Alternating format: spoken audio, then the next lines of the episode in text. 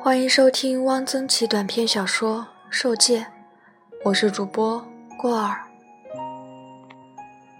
明海出家已经四年了，他是十三岁来的。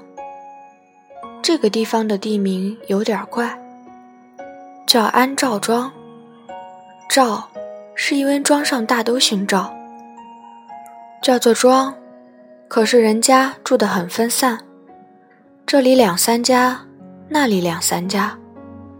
一出门，远远可以看到，走起来得走一会儿，因为没有大路，都是弯弯曲曲的田埂。安，是因为有一个安，安叫苦提安，可是大家叫讹了，叫成了鼻气安，连庵里的和尚也这样叫。宝刹何处？鼻气庵。庵本来是住尼姑的，和尚庙，尼姑庵吗？可是鼻气庵住的是和尚。也许因为鼻气庵不大，大者为庙，小者为庵。明海在家叫小名字，他是从小就确定要出家的。他的家乡不叫出家。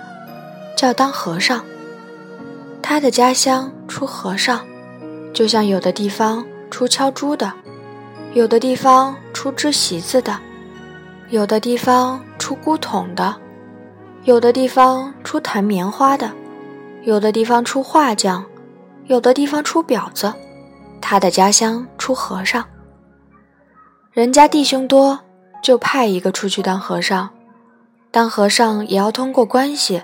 也有帮，这地方的和尚有的走得很远，有到杭州灵隐寺的，上海静安寺的，镇江金山寺的，扬州天宁寺的，一般的就在本县的寺庙。明海家田少，老大、老二、老三就足够种的了，他是老四。他七岁那年，他当和尚的舅舅回家。他爹他娘就和舅舅商议，决定叫他当和尚。他当时在旁边，觉得这实在是在情在理的，没有理由反对。当和尚有很多好处，一是可以吃现成饭，哪个庙里都是管饭的；二是可以攒钱，只要学会了放瑜伽咽口，拜梁皇忏，可以按例分到辛苦钱。积攒起来，将来还俗娶亲也可以；不想还俗，买几亩田也可以。当和尚也不容易，一要面如朗月，二要声如钟磬，三要聪明记性好。他舅舅给他相了相面，叫他前走几步，后走几步，又叫他喊了一声“赶牛打场”的号子。说是，名字准能当个好和尚，我包了。要当和尚得下点本儿，念几年书，哪有不认字的和尚呢？于是名字就开蒙入学，读了《三字经》《百家姓》《四言杂字》，又学琼林，上论下论，上梦下梦，每天还写一张坊，村里都夸他字写得好。很黑。舅舅按照约定的日期又回了家，带了一件他自己穿的和尚领的短衫，叫名字娘改小一点，给名字穿上。名字穿了这件和尚短衫，下身还是在家穿的紫花裤子，赤脚穿了一双新布鞋，跟他爹、他娘磕了一个头，就随舅舅走了。他上学时起了个学名。叫明海，舅舅说不用改了，于是明海就从学名变成了法名。过了一个湖，好大一个湖，穿过一个县城，县城真热闹，官盐店、税务局、肉铺里挂着成编的猪，一个驴子在磨芝麻，满街都是小磨香油的香味。布店卖茉莉粉、梳头油什么的摘，卖绒花的，卖丝线的，打靶是卖膏药的，吹糖人的，耍蛇的，他什么都想看看。舅舅一劲儿的推他：“快走，快走！”到了一个河边，有一只船在等着他们。船上有一个五十来岁的瘦长瘦长的大伯，船头蹲着一个跟名字差不多大的女孩子，在剥一个莲蓬吃。名字和舅舅坐到舱里，船就开了。名字听见有人跟他说话，是那个女孩子。是你要到鼻气庵当和尚吗？名字点点头。当和尚要烧戒疤哦，你不怕？名字不知道怎么回答，就含含糊糊的摇了摇头。你叫什么？明海。在家的时候叫名字。名字，我叫小英子，我们是邻居，我家挨着鼻气庵。给你。小英子把吃剩的半个莲蓬扔给明海，小名字就剥开莲蓬壳。一颗一颗吃起来，大伯一浆一浆的划着，只听着船浆拨水的声音，哗嘘，哗嘘。鼻气庵的地势很好，在一片高地上，这一带就属这片地势高。当初建安的人很会选地方，门前是一条河，门外是一片很大的打谷场。三面都是高大的柳树，山门里是一个穿堂，迎门供着弥勒佛，不知是哪一位名士撰写了一副对联：“大肚能容容天下难容之事，开颜一笑笑世间可笑之人。”弥勒佛背后是韦陀，过穿堂是一个不小的天井，种着两棵白果树。天井两边各有三间厢房，走过天井便是大殿，供着三世佛，佛像连龛才四尺来高。大殿东边是方丈，西边是库房。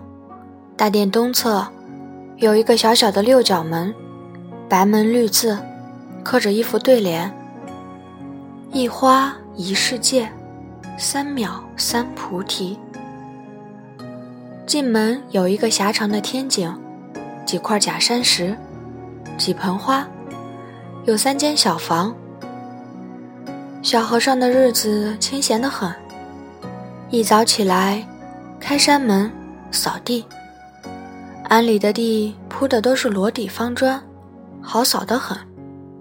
给弥勒佛、韦陀烧一炷香，正殿的三世佛面前也烧一炷香。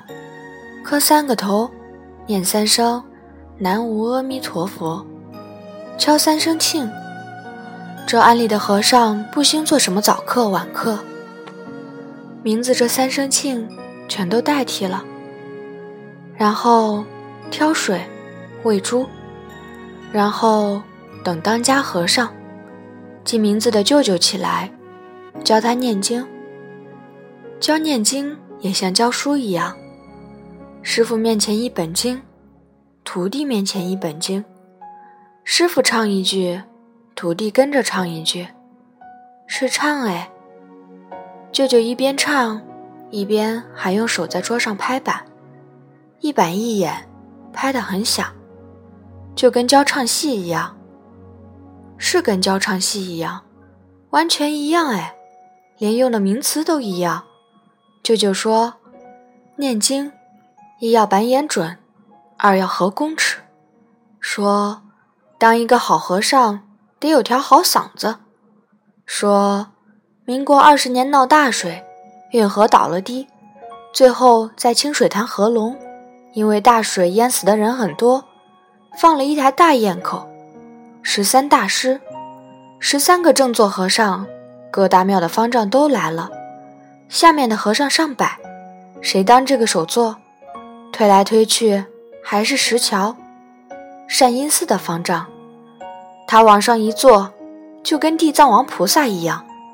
这就不用说了，那一声开箱赞，围看的上千人立时鸦雀无声，说：“嗓子要练，夏练三伏，冬练三九，要练丹田气。”说：“要吃得苦中苦，方为人上人。”说：“和尚里也有状元，榜眼，探花，要用心，不要贪玩。”舅舅这一番大法，要说的明海和尚实在是五体投地，于是就一板一眼地跟着舅舅唱起来：“炉香乍若，炉香乍若，法界蒙熏，法界蒙熏，诸佛现金身，诸佛现金身。”等明海学完了早经，他晚上临睡前还要学一段。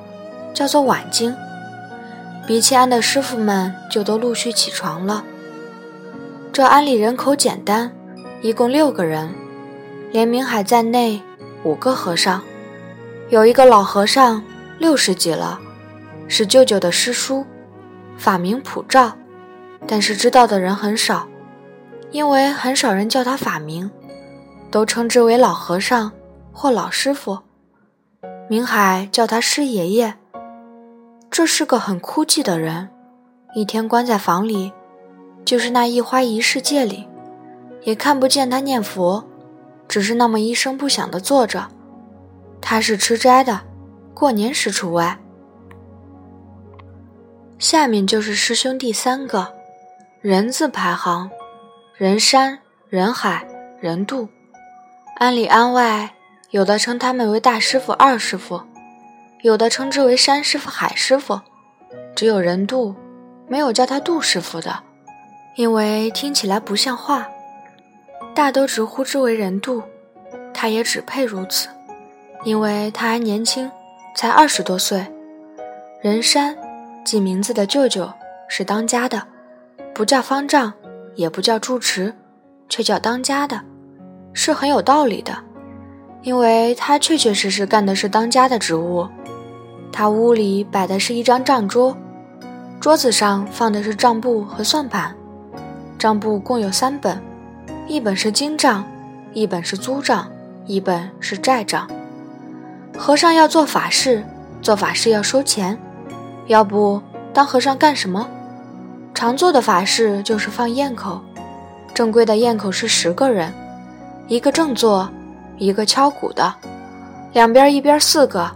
人少了八个，一边三个也凑合了。比起安只有四个和尚，要放整宴口，就得跟别的庙里合伙。这样的时候也有过，通常只是放半台宴口，一个正坐，一个敲鼓，另外一边一个。一来找别的庙里合伙费事，二来这一带放得起整烟口的人家也不多，有的时候。谁家死了人，就只请两个，甚至一个和尚咕噜咕噜念一通经，敲打几声法器就算完事儿。很多人家的金钱不是当时就给，往往要等秋后才还，这就得记账。另外，和尚放焰口的辛苦钱不是一样的，就像唱戏一样，有份子，正做第一份，因为他要领唱。而且还要独唱，当中有一大段探骷髅，别的和尚都放下法器休息，只有首座一个人有板有眼的慢声吟唱。第二份是敲鼓的，你以为这容易啊？哼，但是一开头的发累，手上没功夫就敲不出迟急顿挫，其余的就一样了，这也得记上，某月某日。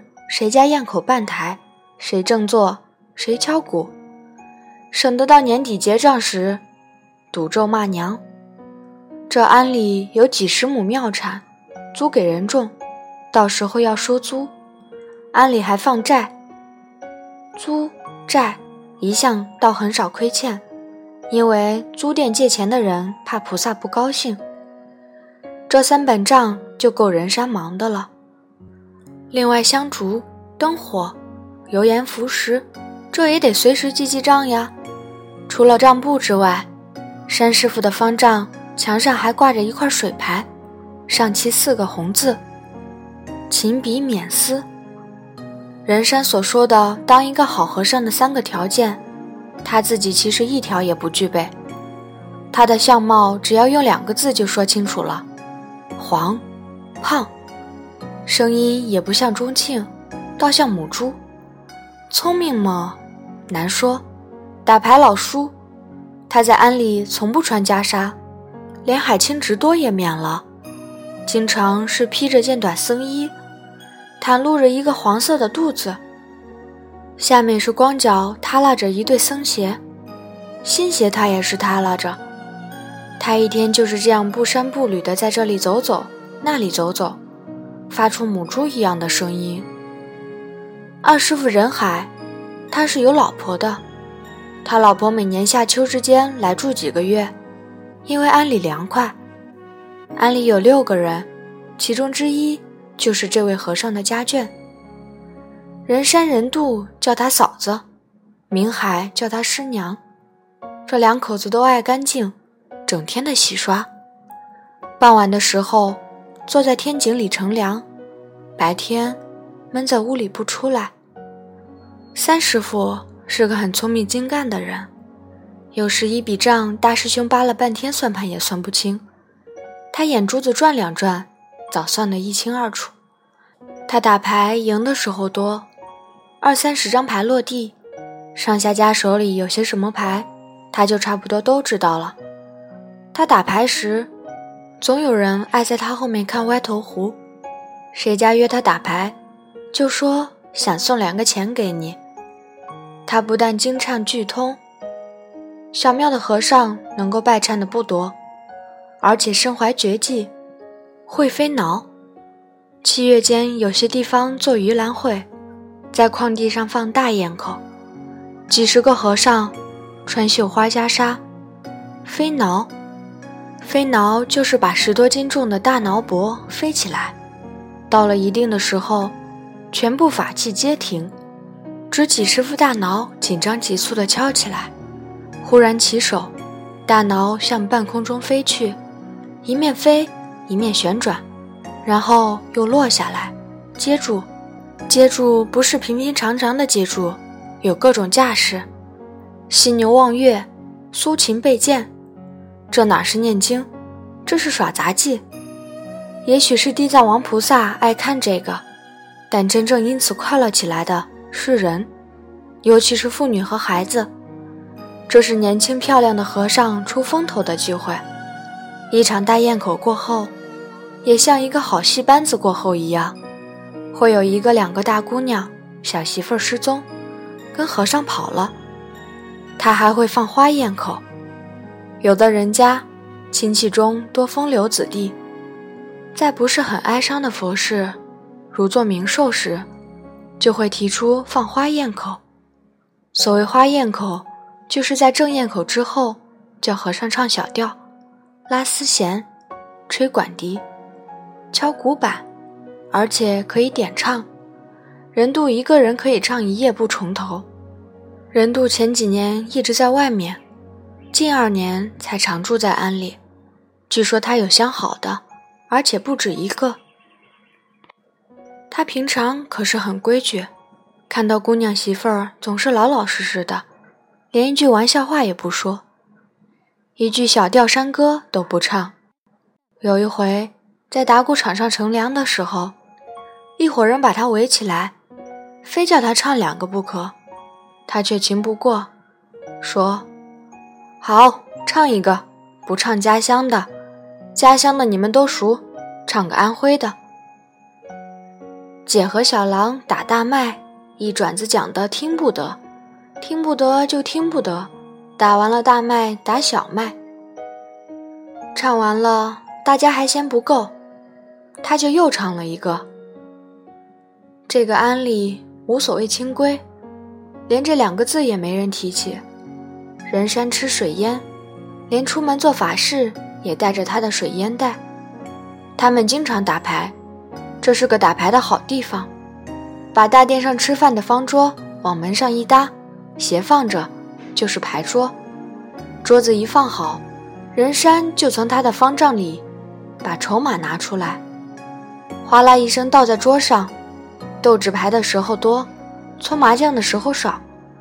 排客出了师兄弟三人，常来的是一个收鸭毛的，一个打兔子兼偷鸡的，都是正经人。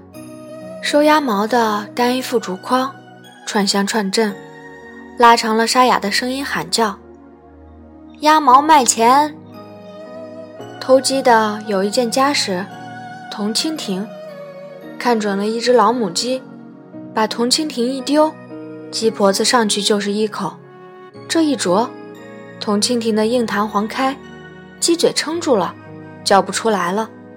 正在这鸡十分纳闷的时候。上去一把薅住。名字曾经跟这位正经人要过铜蜻蜓来看看，他拿到小英子门前试了一试，果然，小英子的娘知道了，骂名字，要死了，儿子，你怎么到我家来玩铜蜻蜓了？小英子跑过来，给我，给我，他也试了试，真灵，一个黑母鸡一下子就把嘴撑住。傻了眼了。下雨阴天，这二位就光临鼻气庵消磨一天。有时没有外客，就把老师叔也拉出来打牌的结局，大都是当家和尚气得鼓鼓的。妈妈的，又输了，下回不来了。他们吃肉不瞒人，年下也杀猪，杀猪就在大殿上。一切都和在家人一样，开水、木桶、尖刀，捆猪的时候，猪也是没命的叫。跟在家人不同的是，多一道仪式，要给即将升天的猪念一道往生咒，而且总是老师叔念，神情很庄重。一切胎生、卵生、息生，来从虚空来。还归虚空去往生在世，皆当欢喜。南无阿弥陀佛。三师傅人度一刀子下去，鲜红的猪血就带着很多沫子喷出来。明子老往小英子家里跑，小英子的家像一个小岛，三面都是河，西面有一条小路通到鼻气庵。独门独户，岛上只有这一家。